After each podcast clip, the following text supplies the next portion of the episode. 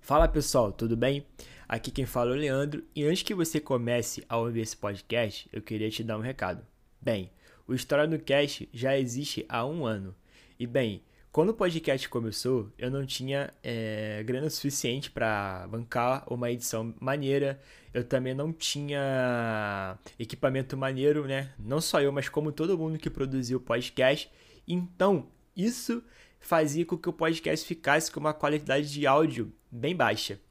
Bem, por que, que eu tô querendo te dizer isso? Porque eu sei que muita gente que vem escutar o podcast, escuta o primeiro episódio, fica decepcionado né, pela qualidade do áudio, que realmente é bem ruim, e para de ouvir. Mas eu tô aqui para te dizer que a partir do episódio 45, a qualidade de áudio e a edição ficam muito boas. Não vou dizer que fica impecável, né? Porque a gente sempre tem que melhorar mais e mais. Contudo, a partir do episódio 45, a qualidade do áudio melhora absurdamente. Bem, se você não acredita, faz o teste aí e, e clica no episódio e escuta. Bem, só isso que eu queria te dizer mesmo. É, te avisar que a qualidade desses primeiros episódios ficaram ruim porque né, produzir podcast é muito difícil, é caro e eu não tinha o dinheiro suficiente para poder fazer algo 100% bom. Ainda não tenho, né? Mas é, a melhora do podcast com o episódio 45 é bem significativa e queria te pedir que se você não gostar da qualidade da produção desse primeiro episódio, dos próximos episódios, que você dê uma segunda chance e escute a partir do episódio 45, que eu tenho certeza que você, que você não vai se decepcionar. Valeu, rapaziada, só isso que eu queria dizer mesmo.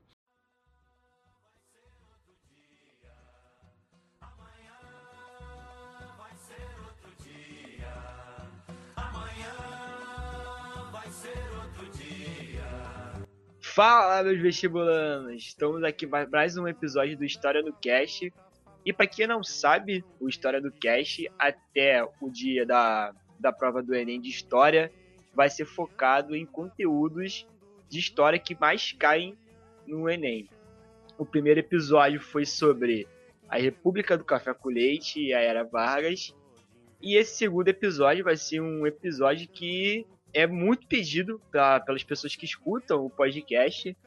É, já tem já está sendo cobrado aí há bastante tempo, que é sobre a ditadura civil militar que aconteceu no Brasil de 64, de 1964 a 1985. E para falar comigo com esse tema, tá aqui meu querido amigo Igor Ribeiro. Fala pessoal, estamos aqui mais uma vez desse maravilhoso calor do Rio de Janeiro. Para falar de Enem. Caralho, falar sobre duas coisas maravilhosas, calor e Enem. Isso aí, maravilha. Cara, teve uma vez que eu fiz Enem, foi. Mano, foi num lugar muito zoado. É porque vocês não sabem onde eu moro, mas se vocês quiserem saber, vocês colocam aí no Google. É Belfor Roxo e dê uma olhada em fotos. E, tipo assim, o lugar que eu moro é o menos é o, é o lugar menos zoado, né, de, de Belfor Roxo, porque tem lugar que é muito mais zoado. E uma vez eu fiz uma prova do Enem, cara, no Brizolão, no colégio público, cara, tava muito quente, tava extremamente quente, não tinha, cara, a sala não tinha ventilador, nem ar-condicionado, a, a cadeira, né, era de madeira, e tava rolando um funk altíssimo no outro lado da rua, cara, na moral impossível fazer essa merda. Cara, o... quando meu irmão fez o Enem era no dia do último jogo do Flamengo no Brasileirão de 2009. Puta que pariu! Aí é foda. E pior que ele começou a fazer. Não, na verdade, eu acho que quando ele começou a fazer a prova, é, na verdade, quando ele terminou né, de fazer a prova, acho que o jogo já tinha acabado, não? Ou tava rolando? Já, mano. Mas aí, pô, o Flamengo foi campeão, né, cara? A galera vai fazer festa até de noite, pô. É, porque eu não, eu não, me lembro qual que foi o horário do Enem em 2009, porque quando eu comecei a fazer, era acho que é, é uma e meia que começa, uma hora, uma parada assim. É, por aí, é, por aí. É por aí. É, mas enfim, é, ah, antes de começar, eu queria dar uma notícia muito boa para vocês, que o História no Cast já é um dos podcasts mais escutados né, do Spotify Brasil, e outras redes e outros agregadores também, né, o Google Podcast, a Play FM, e por isso, né, por, por fazer todo esse sucesso, o História do Cast foi convidado para estar presente num evento que vai rolar em São Paulo pelo Spotify Brasil. Vai ser um evento aí voltado para podcasts. E É uma honra ser convidado para esse evento, porque eles só convidaram realmente a galera que está fazendo diferença aí no, no mundo dos podcasts. E para ir para São Paulo fica muito pesado para mim, é realmente caro. É, e por isso eu estou fazendo uma vaquinha para para conseguir pagar pelo menos a passagem de ônibus, né? Porque ainda tem a, a hospedagem, é, Uber, a porra toda. E se você puder doar, né, fazer uma doação, o link da vaquinha vai estar aí no agregador que você está escutando, na descrição do episódio. E é isso. Quem puder ajudar, tamo aí. Tem que doar aí. Doa aí, rapaziada. Pra gente melhorar mais ainda a história no cast. Exatamente. Porque esse evento aí, cara, vai ser um divisor de águas, porque nesse evento, além de estar tá muita gente importante, como por exemplo, vai estar tá o Jovem Nerd, os caras do Anticast, vai estar tá o Felipe do Xadrez Verbal, vai estar, tipo, essa galera toda que faz muita diferente, diferença, não só no podcast, mas como na internet em geral. E ter contato dessa galera, né, é, é muito importante para crescer é, na internet. Fora que também vão, ter, vai, vão estar lá vários empresários representando. Empresários não, né? Vão estar lá representantes de empresas muito famosas aí para em busca né, de patrocinar alguns podcasts. Então, é um, é, participar desse evento é extremamente importante para o História no Cast. Eu só quero gravar com vira casaca, só. aí, fica, aí, fica aí o convite aí. Filhote da ditadura. Desequilibrado. Desequilibrado. Não tem coragem de defender desequilibrado. Não é tem um coragem de defender seus chefes. É uma pena que é um desequilibrado. Vamos lá para o que importa, que é o tema, né? É, o tema ditadura civil-militar. Bem, muita gente nunca escutou é, esse, esse termo, né? O termo mais comum que é usado é o termo ditadura militar. Aí você se pergunta por quê? Da onde que saiu esse termo é, ditadura civil-militar?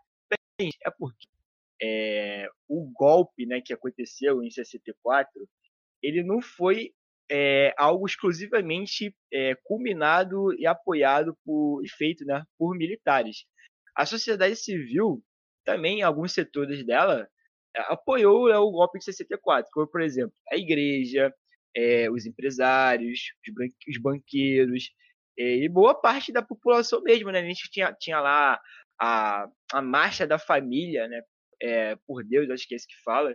Então eles conseguem ver que boa parte, né, da sociedade civil e da sociedade em geral apoiava o golpe, apoiou, né, o golpe de 64 e é por isso que muitos autores hoje em dia usam o termo ditadura civil, é, civil militar.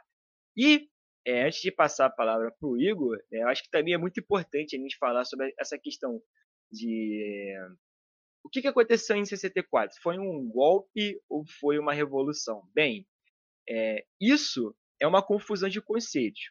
Porque vamos parar para pensar. É, historicamente falando, a palavra revolução ela contém dois significados. O primeiro significado é de evolução, um sistema de, de produção, por exemplo.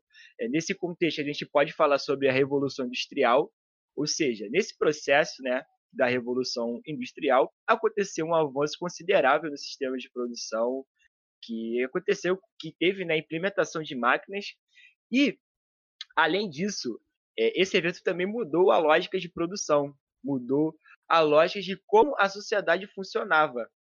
Ou seja, a Revolução Industrial alterou indiretamente várias áreas e principalmente a área social, a área econômica e a área, e a área política também. Podemos incluir a, a área política nesse meio. Então, temos um outro significado. No segundo significado, a palavra revolução, que aqui é o que cabe para a gente, é, é, representa uma mudança radical de, de um sistema político, social, econômico, como, por exemplo, a Revolução Francesa. Esse momento histórico, né, ele alterou radicalmente o sistema político, social e econômico, não só da França, mas como em vários lugares do mundo, já que a Revolução é, Francesa apoiou como, por exemplo, apoiou não, né, é, é, teve como é, me fugiu a palavra, mas enfim, ela influenciou, ela influenciou vários outros movimentos no mundo inteiro. Aqui no Brasil também, como, por exemplo, a Ecofinança Mineira. E, ou seja, vamos, qual é a conclusão que eu estou falando aqui? A Revolução Industrial e a Revolução Francesa, elas foram eventos positivos ou negativos? Bem, a gente pode argumentar tanto para um lado quanto para o outro. Mas aqui o conceito não é usado para dar é, positivar, né, dar um sentido positivo para o evento. É usado a menos, a menos é, usado na verdade para ilustrar uma mudança radical na sociedade. Né? Ou seja, falar que é, falar tem muita gente que fala ah, porque foi uma revolução de 64. Não, gente o, o regime militar ele não, ele não aconteceu, né? O golpe militar ele não aconteceu para fazer uma mudança brusca na sociedade. Ele aconteceu na verdade para manter, né, o status quo daquela sociedade. Ou seja, os militares queriam manter, impedir, como por exemplo, que a, revolu a revolução, ó, a reforma agrária acontecesse, que era uma medida que, por exemplo, João Goulart, né, o presidente antes do golpe, defendia. Ou seja, os militares eles deram um golpe não para mudar radicalmente o status quo, mas para mantê-lo. E falando em golpe, né, o conceito de golpe é quando um grupo derruba de forma ilegal um governo legítimo é, que foi eleito, eleito constitucionalmente. Ou seja, é, o golpe ele pode ocorrer também de várias formas. Pode ser um golpe violento pacífico. Né? No caso da Revolução, da Revolução ó, do golpe de 64 foi pacífico. E eles podem representar interesses né, de vários camadas da sociedade ou de uma minoria como foi no caso né, do golpe de 64. E o golpe é nomeado desse jeito porque ele produz uma ruptura institucional que contraria a normalidade, a normalidade da ordem vigente do Estado. Ou seja, gente, por isso que a gente fala golpe de 64 e não revolução. Falei pra caralho. O que, que tu acha, Igor? não, mas é importante, cara, você colocar na mesa e desmistificar esses conceitos. Ainda mais que existe certos youtubers aí que acaba espalhando uma grande desinformação a respeito desse, desse do significado desses termos, a respeito de golpe, ditadura, essas coisas.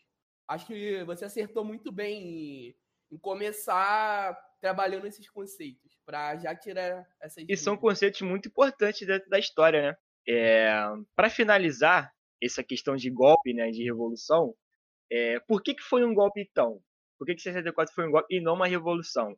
Porque ele foi feito de dentro para fora, é, por uma ordem do próprio Estado, ou seja, os militares, né, foi um golpe, não foi um golpe dado por revolucionários, né, pessoas fora do Estado, foram pessoas de dentro para fora.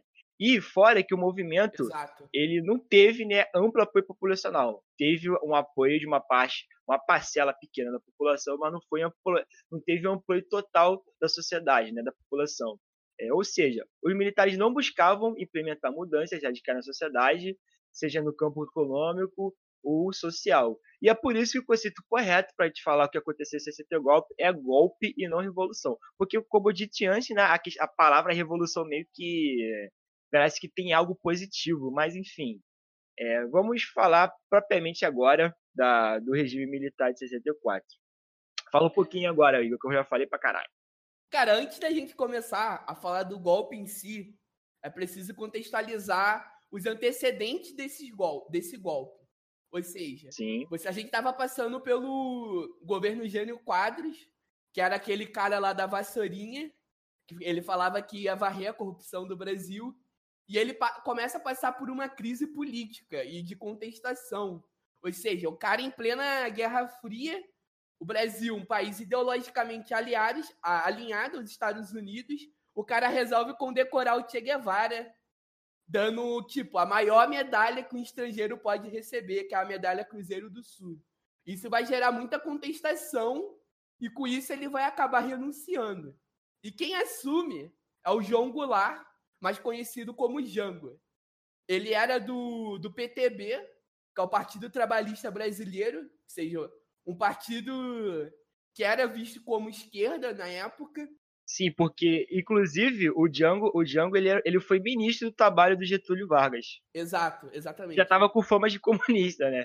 Isso. Tipo, só que essa acusação de comunista não tem fundamento, porque ele era latifundiário, então Sim. não tem sentido. E quando ele assume a, a presidência, ele acaba implementando certas medidas que não vai agradar os setores da elite brasileira, que vai ser conhecido como as reformas de base, que é um Exato. documento mega famoso, que é um dos documentos que funda o trabalhismo aqui no Brasil.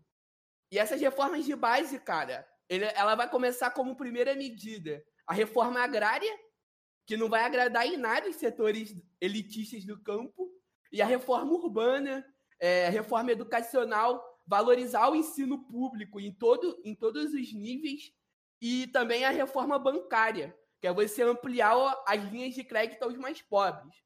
Então, cara, essas medidas não vai agradar a elite e nem os militares, que já estavam programando um golpe já, já lá no governo do Getúlio Vargas. Entende? Então, uhum. um golpe já vai começar a ser articulado aí. Esse golpe vai acontecer durante a viagem do Jango, ele estava na China, e esse golpe ele passa a, pôr em prática, a, a ser posto em prática. O Brizola, nessa época, tipo, o Jango e o Brizola, eles eram parentes na época, ele começa a campanha pela legalidade, cara. E, tipo, se o Brizola fosse presidente na época, ia dar muita merda. Porque ele convoca o exército do Rio Grande do Sul e, cara, ele ia partir por enfrentamento, por enfrentamento direto contra os militares, cara. O, só não acontece isso em virtude do João Goulart, que ele dá uma, uma apaziguada no Brizola, porque ele sabia que se acontecesse uma guerra civil, iria iria ter um derramamento de sangue absurdo e ele acaba aceitando o golpe. Até porque os Estados Unidos chegou a enviar frota marítima aqui para o Brasil, caso houvesse alguma resistência. Então, o golpe ao João Goulart, ele não foi um golpe que teve resistência, uma resistência grande. E é importante enfatizar, você falou da questão da campanha da legalidade, que quando o Jânio renuncia e o Jango vai assumir, os militares não queriam que ele assumisse. Ou seja, o golpe já iria acontecer ali, mas como o, o Brizola, né, o líder da campanha pela legalidade, ele consegue mobilizar a população brasileira e isso faz com que os militares sofrem né, uma pressão.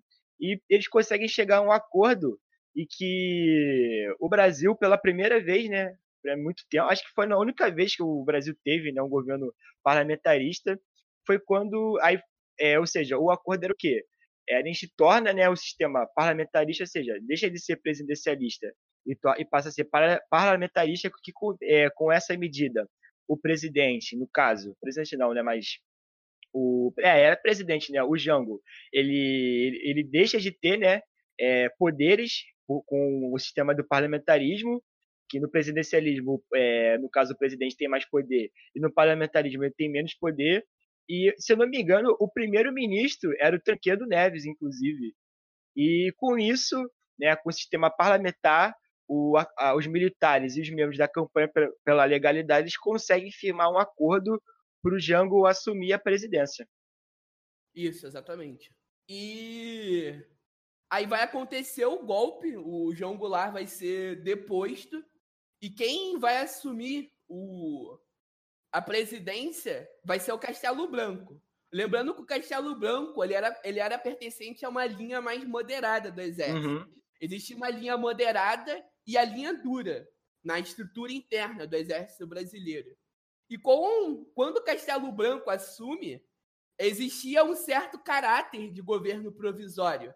As pessoas achavam que ele só ia pôr ordem na casa e ia, ia restaurar a democracia, né?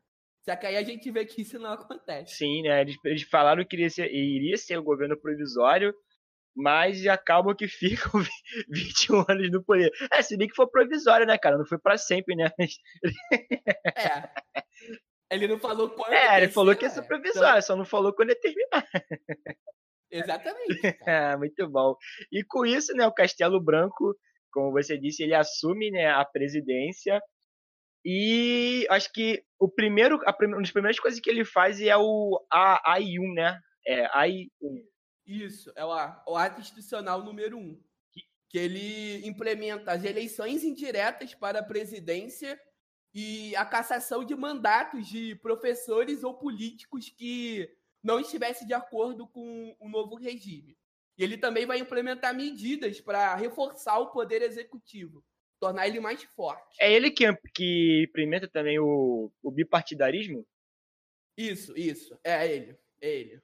No ato institucional número 2, ele implementa o bipartidarismo, que vai ser a arena e o Movimento Democrático Brasileiro, que é o MDB, que está aí até hoje. É, é que virou PMDB depois para mudar, né, para é, meio que disfarçar um pouco aí a merda que deu com o impeachment, que o, o PMDB ficou famoso, eles voltaram a se chamar é, MDB.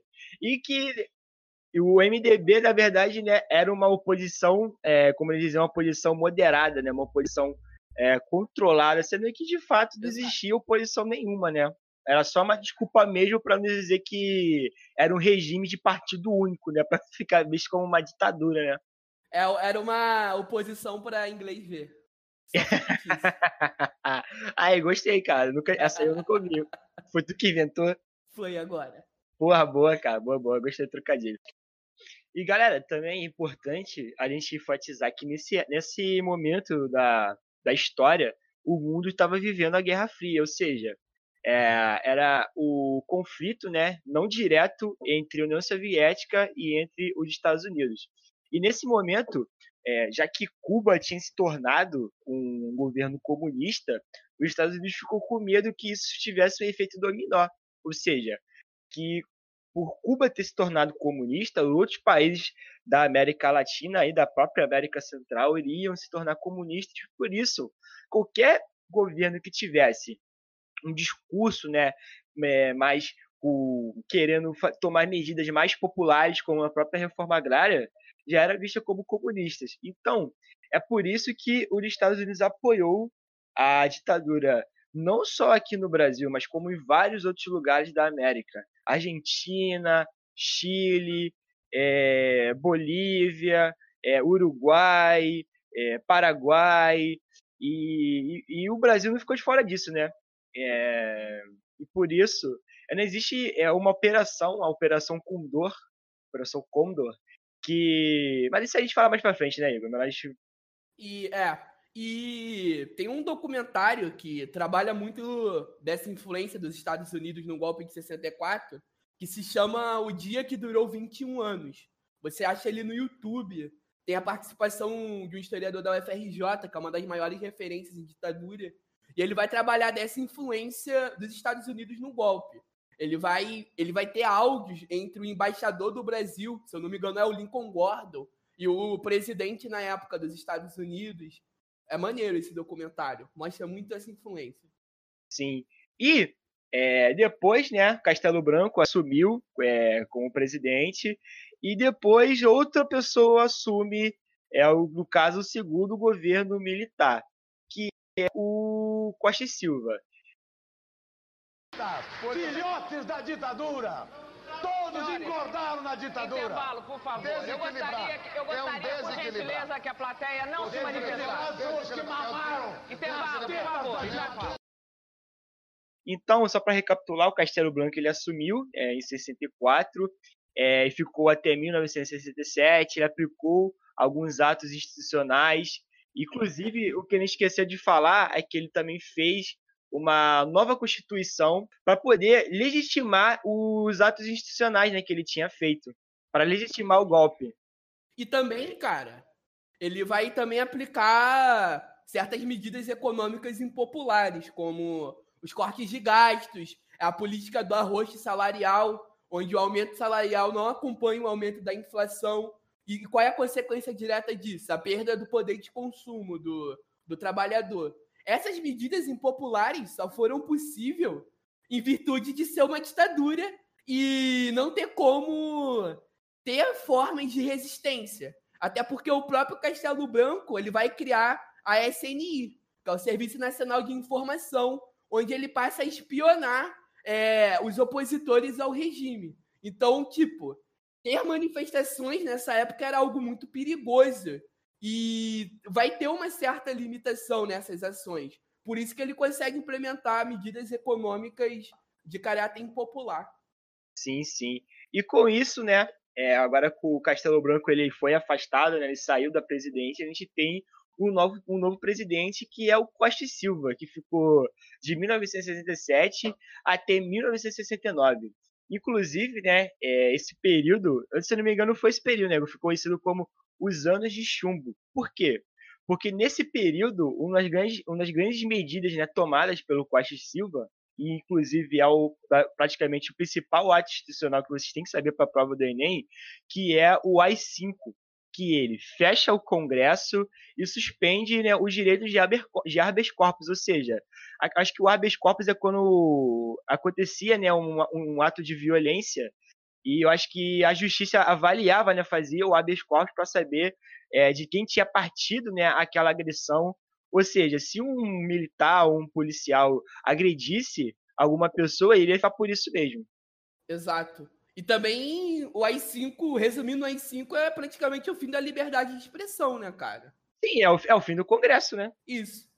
E como é, já, já no finalzinho né, do, do, do governo Castelo Branco vinham né, acontecendo bastantes é, revoltas de estudantes, né, passeatas, e com o AI-5, né, as relações entre os estudantes e os militares elas ficaram muito mais acirradas e muito mais é, violentas, né? E, o, e um marco disso, né, é, é, ainda o assassinato do estudante Edson Luiz, né, que acabou acarretando a passeata dos 100 mil. Exato. E também, cara, outra questão é que como o governo começa a endurecer na repressão, a oposição também passa a se radicalizar, Sim. né, cara? Tipo, você vai ter as guerrilhas urbanas e as guerrilhas rurais, cara. Nas guerrilhas urbanas, por exemplo, eles vão assaltar banco, é, sequestrar grandes autoridades, é, explodir bancos, entende? A, começa a, a, se radicalizar essa oposição. Sim, e hoje em dia, né, muitas pessoas veem, é, é, né, esses atitudes como autos condenáveis, mas foi o que a gente disse antes, com o fechamento do Congresso, né, com, com o AI-5, com todos os atos institucionais, as pessoas não tinham mais liberdade de expressão, elas não podiam fazer é, greves, né, elas não podiam fazer passeatas, elas não podiam fazer textos, críticas, músicas, ou seja, uma única medida que essas pessoas tinham, né, de fazer uma oposição, de resistir a, aos militares eram essas táticas de guerrilha urbana e de guerrilha da própria cidade, né? O Manual do Guerreiro Urbano, que foi feito pelo Carlos Marighella, que é uma grande, é uma figura muito polêmica dentro, dentro da história brasileira. E, cara, e tem figuras políticas hoje que a gente conhece que fez parte dessas guerrilhas. Uma delas Sim. é o José Disseu e a própria Dilma, nossa ex-presidente. Presidenta ou presidente? Presidente, presidente. Porque tem essa rixinha, né, de presidente e presidenta. O José Disseu, cara, ele era considerado o crush da guerrilha. Ele era muito bonito e, tipo, as meninas gostavam muito dele. Ficou uma curiosidade aí. Sim, sim. E uma coisa também que a gente tem que enfatizar do governo Costa Silva, né, que ele rompeu, né, em parte com a política econômica do governo anterior, que era a questão do foi caracterizada, né, pelo arroz salarial, né, o congelamento de salários, de gastos governamentais, é, redução do crédito, que, como você disse, acabou diminuindo o consumo e que, consequentemente, né, é, acabou gerando inflação. E a partir do governo Costa Silva, a gente teve início né, a política da economia desenvolvimentista, né, que prometia, né, que, que, que tinha né, a intenção de promover um rápido desenvolvimento econômico do país, né, que parecia muito com os modos aplicados na década de 1950, né? mas com uma outra inspiração ideológica. Né? E além disso, a política econômica do Costa Silva também visava estimular o consumo e o investimento público. É, e essa política que foi inaugurada né, pelo Costa Silva é, deu em nascimento um dos, um dos grandes temas que a gente debate dentro da ditadura militar, né, que é o milagre econômico, tal milagre econômico, que se estendeu de 1968 a 1973. Exato. E ele vai marcar principalmente o governo Geisel. O governo Geisel não, o governo do México. Sim, sim. Inclusive, né, é, é, é interessante a gente falar né, sobre a questão do milagre econômico, porque durante o governo do, do Costa e Silva, muitas pessoas usam né, esse período que foi um período conhecido como Anos de Chuva, né, o período mais violento da ditadura, onde as pessoas foram sequestradas, foram mortas, justamente para criticar né, esse período da história do Brasil. E muitas outras usam né, esse período né, para justificar o que aconteceu. Né? O Brasil estava crescendo como nunca, o Brasil estava ali entre as dez potências econômicas do mundo, né? Mas é, eu acho que é muito importante a gente falar um pouquinho né, sobre o milagre econômico, porque, é, sim, o Brasil ele cresceu muito durante né, esse período nomeado como milagre econômico. Mas é muito fácil né, a gente jogar esse dado sem fazer uma contextualização dele. Né? Mas será que quando é, as pessoas falam né, que o Brasil cresceu, mas será que falam por que, que ele cresceu tanto?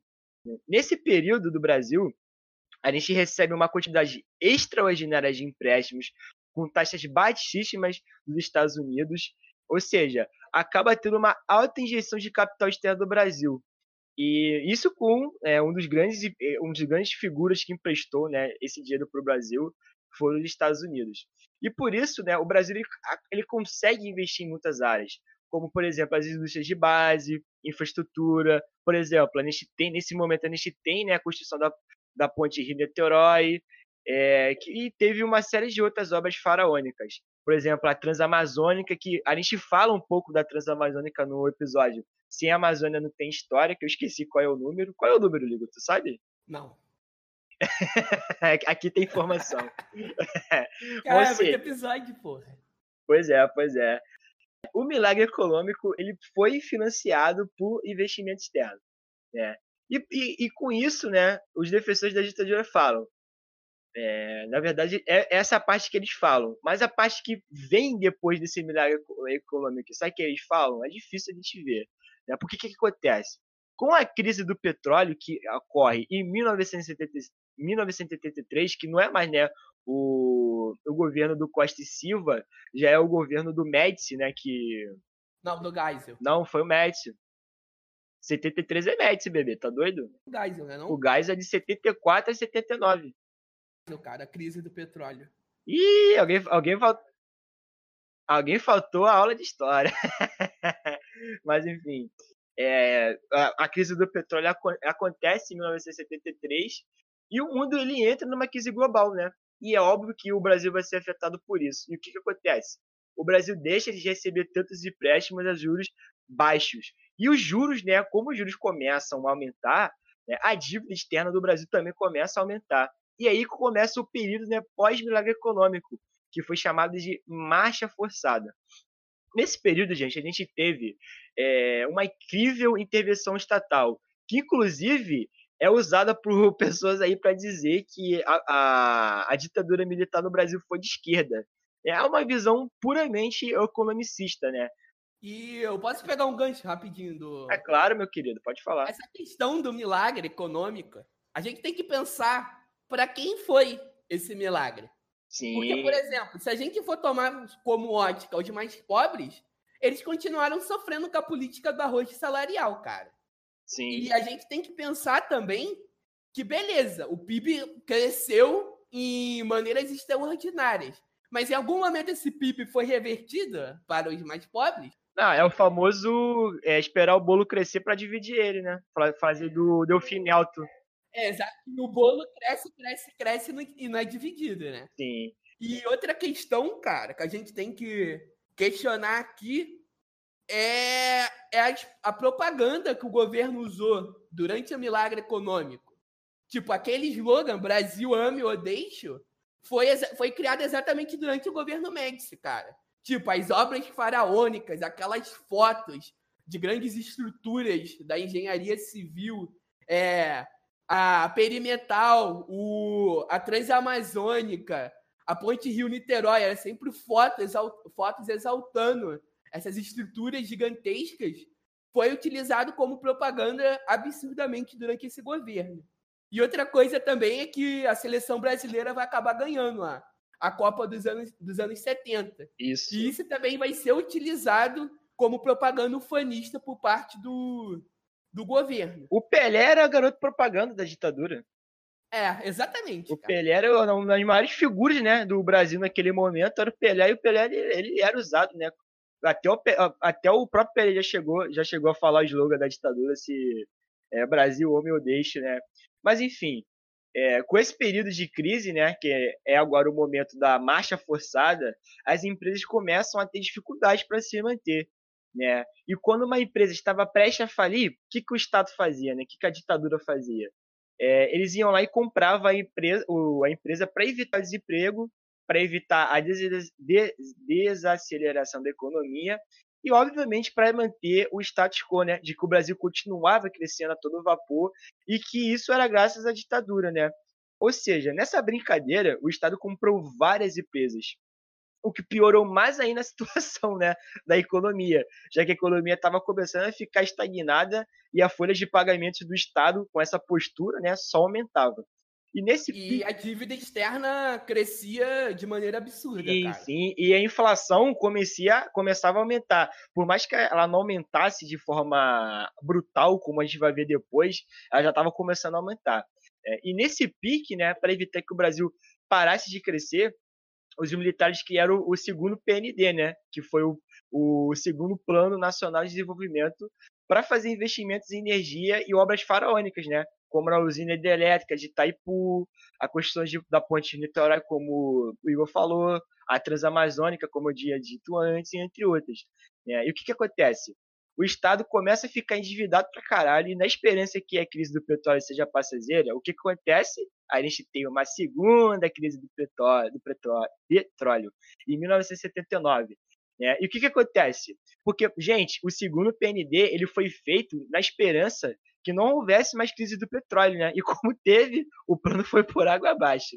E por isso o Brasil deixa de receber empréstimos de maneira definitiva, né? Não empréstimos de maneira definitiva, mas empréstimos a juros baixos, né? E como deixa de entrar capital externo no país, que era o que financiava né, toda a linha de, é, de planejamento econômico da ditadura militar, é, o Brasil começa a entrar em uma crise econômica. Né? Na tentativa desesperada de melhorar a situação, o Brasil desvaloriza propositalmente sua moeda, na intenção de aumentar o poder de compra é, no estrangeiro. Mas o problema é que os produtos brasileiros não são muito. É, os produtos brasileiros estão muito estagnados tecnologicamente, né? Ou seja, a medida não funcionou muito bem. E agora, além Estado ter que resolver o problema da crise econômica, também vai ter que resolver o problema do atraso tecnológico né, sem empréstimos e com, é, e com o atraso tecnológico, o Brasil começa a enfrentar problemas muito sérios, como os juros exorbitantes, né? Uma dívida externa, como o Igor disse antes, que não parava de crescer. E a inflação foi um grande problema na, na, década de 80, que na manhã você comprava um produto e a tarde já estava com outro preço, né? E para dar exemplo, em 1979 a inflação anual chegou a mil por cento. Aí você vai me falar, mas pô, em 1989 a economia, ela não, a economia não estava mais na mão dos militares, né? O país não estava na mão dos militares, né? Mas isso foi uma herança, né, deixada pelos militares. É, e eu acho que isso serve muito para a gente dizer, bem, Brasil cresceu economicamente, teve o um milagre econômico. Mas será que o que, que, que aconteceu depois disso? Foi muito bom? Bem, fica aí o questionamento depois do que eu disse, né, Igor? Exato, cara. E, cara, não é à toa que os economistas chamam os anos 80 da década perdida, né, cara? Sim, eu esqueci de falar, né? Porque depois da marcha forçada, a gente tem um período na década, de, da década perdida. E, e, a gente só vai conseguir controlar a inflação, cara, no plano real, no governo do Itamar Franco, cara. Sim. Isso é muito, muito, muito tempo depois, mano. Sim, sim. Então, a troco de que esse milagre econômico? É muito questionável, cara. Você querer taxar o milagre econômico como um crescimento de fato, um crescimento econômico real. Porque houve muitos custos e muitas consequências que demoraram muitos anos para serem reparadas. Sim. Filhote desequilibrado. Desequilibrado. Desequilibrado. Não tem coragem de defender desequilibrado. Não é tem um coragem de defender seus chefes. É uma pena que é um desequilibrado. E, né, depois é, do Costa e Silva, a gente teve o governo, né, o governo Médici, que foi um governo que já começa, né, a ter uma propaganda de repressão maior, né, e aconteceu algumas coisas importantes, como o Brasil, como o Igor disse, né, o Brasil foi tricampeão mundial de futebol, a propaganda do humildez foi intensificada, e o governo Médici, mas ele toma outro caráter, né? Se eu não me engano, o Médici, ele, ele não é da linha dura, não, né? É sim, cara. É? O Médici é. É, foi o auge da repressão, pô. Os anos de chumbos, pô. Ah, sim. Então, beleza. Então... A linha moderada só vai voltar pra presidência no Geisel. Hum, o Geisel e o Figueiredo são da linha moderada.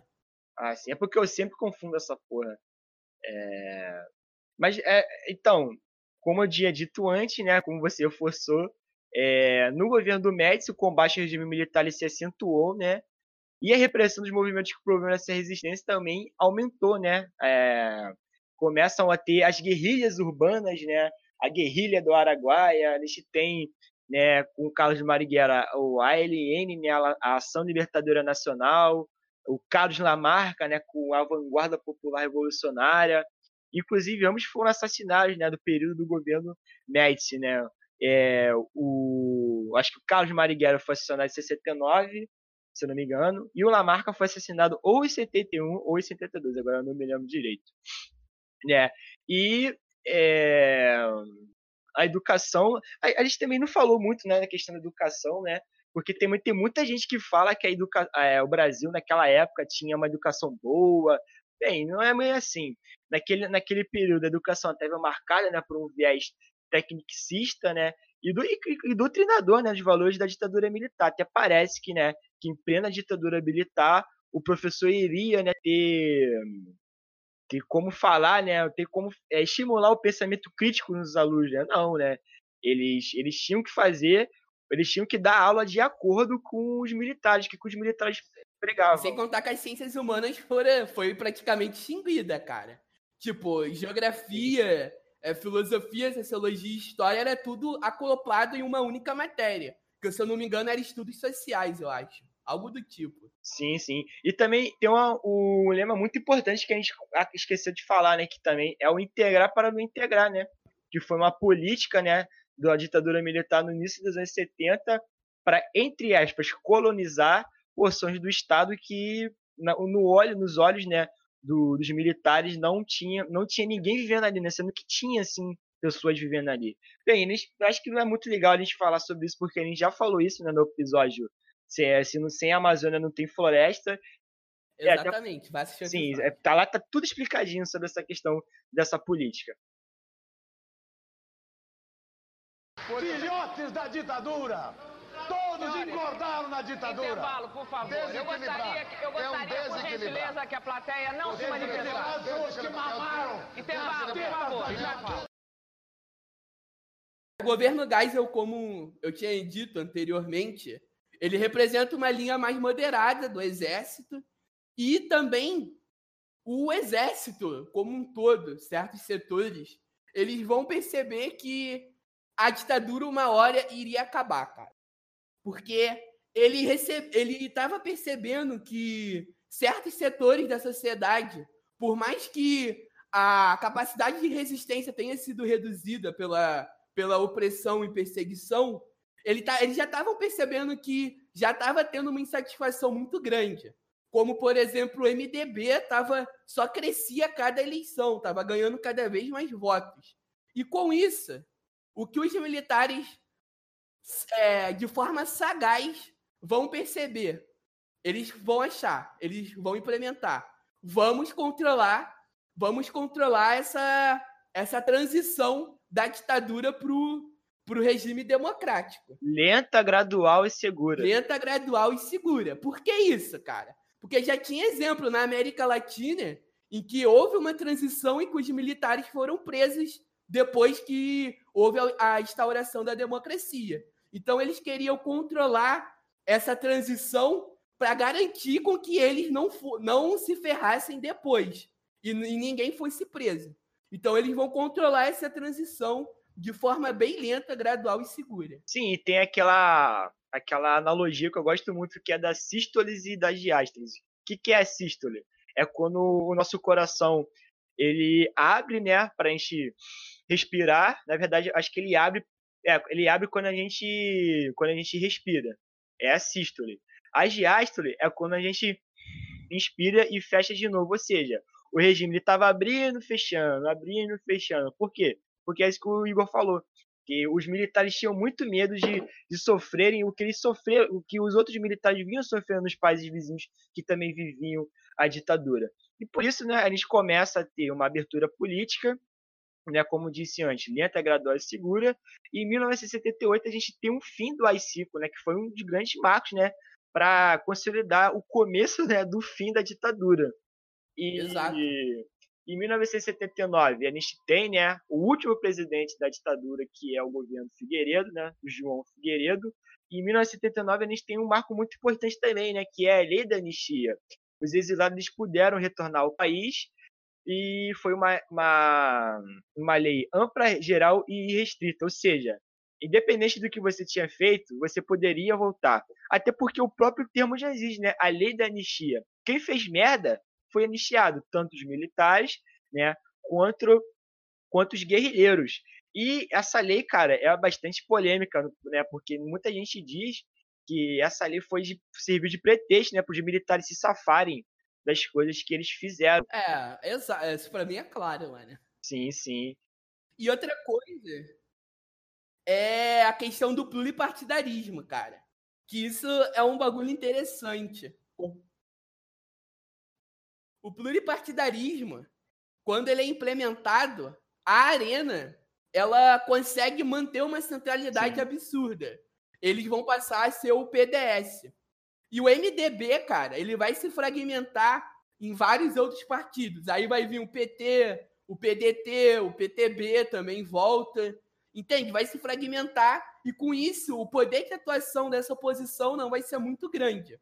Quando você tem as diretas já, que vai ser uma mobilização popular em prol da aprovação da emenda Dante de Oliveira, que pregava a, a eleição direta para presidente, essa oposição ela não consegue atuar de forma efetiva. Os militares conseguem barrar a reforma Dante de Oliveira. E com isso, nesse momento, não vai ter a, as eleições diretas para a presidência, que era Sim, o que todo mundo e... queria. O que vai acontecer é o quê? É, as, diretas as diretas já, né? Ela, ela aconteceu em 1974, né? E antes disso aconteceu algumas coisas importantes. Como você disse, né? Os, os partidos começaram, né? A, a, se fragmentar. Mas também é importante dizer, né? Que lá, em, acho que foi em 79, 80, né? Novos partidos foram formados, ou seja, o bipartidarismo acabou e o pluripartidarismo voltou. Só que né, a linha dura né, do exército não estava gostando disso, né? Porque eles viram que era iminente que a ditadura é, terminasse. E por isso, né, começou a ter atos terroristas, né, para desestabilizar o governo. E um, um desses atos, que é muito importante, né, muito famoso, é o atentado do, do Rio Centro, que aconteceu em 1971, que foi numa manifestação, né, do Dia do Trabalho, o militar iria plantar uma bomba, eu acho que numa escola ou num lugar próximo ali, só que a bomba acaba explodindo no carro, né? Acaba explodindo no colo dele. Né? Isso mostra que é, setores do exército não estavam é, conformados com a perda de poder dos militares né, dentro do Brasil. E antes do Rio Centro tem o caso do Vladimir Herzog, né, cara? Que ele Sim. era um jornalista.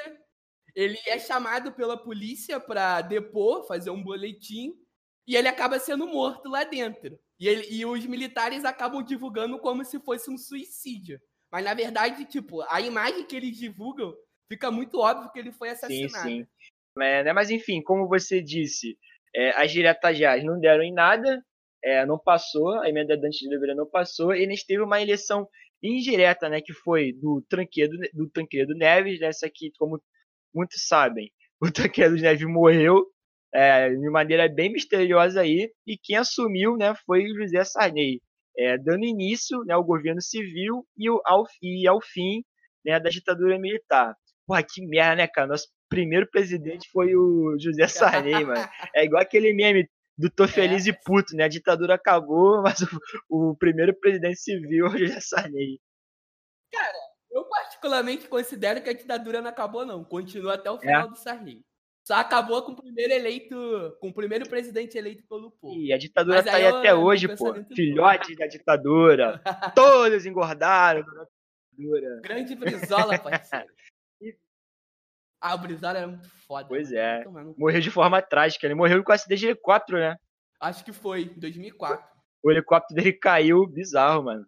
Caiu, né? Cara, o Brasil também tem, né? Um, uns, assassina uns assassinatos, umas, umas mortes assim, bem estranhas, né? De um avião, com um helicóptero. É, é uma, é uma é a, é a quinta lei aí do, do Newton, né? Um político brasileiro é, é, em um avião irá cair. Ai, pesado isso aí, ué, cara. é melhor até terminar o episódio. É, termina logo, cara. Vamos continuar, não. Valeu, falou!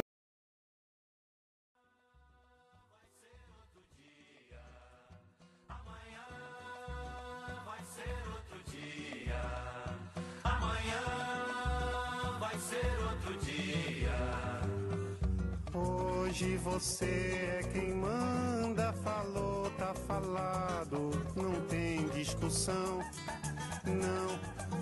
A minha gente hoje anda falando de lado e olhando pro chão.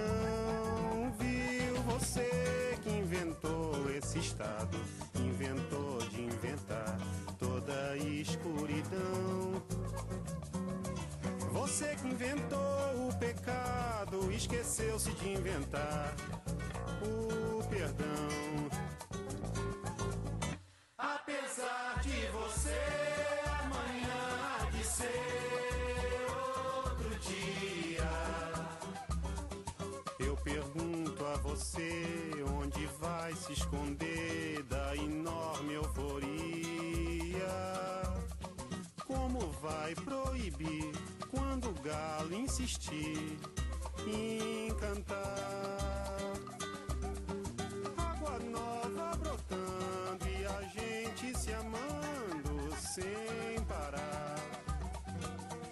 Quando chegar o momento, esse meu sofrimento, vou cobrar com juros, juro Todo esse amor reprimido, esse grito contido, este samba no escuro. Você que inventou a tristeza, ora tem a fineza de desinventar. Você vai pagar e é dobrado cada lágrima rolada nesse meu penar.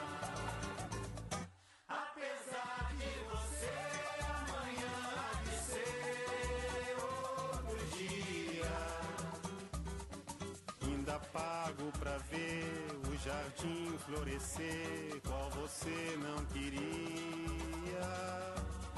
Você vai se amargar, vendo o dia raiar, sem lhe pedir licença. E eu vou morrer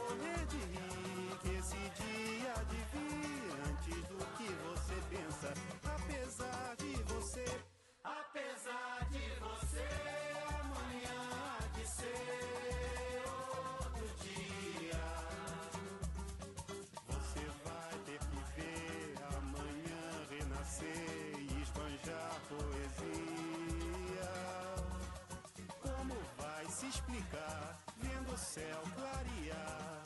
De repente, impunemente, como vai abafar nosso coro a cantar na sua frente? Apesar de você, apesar de você, amanhã há de ser outro dia. Você vai se dar mal, etc.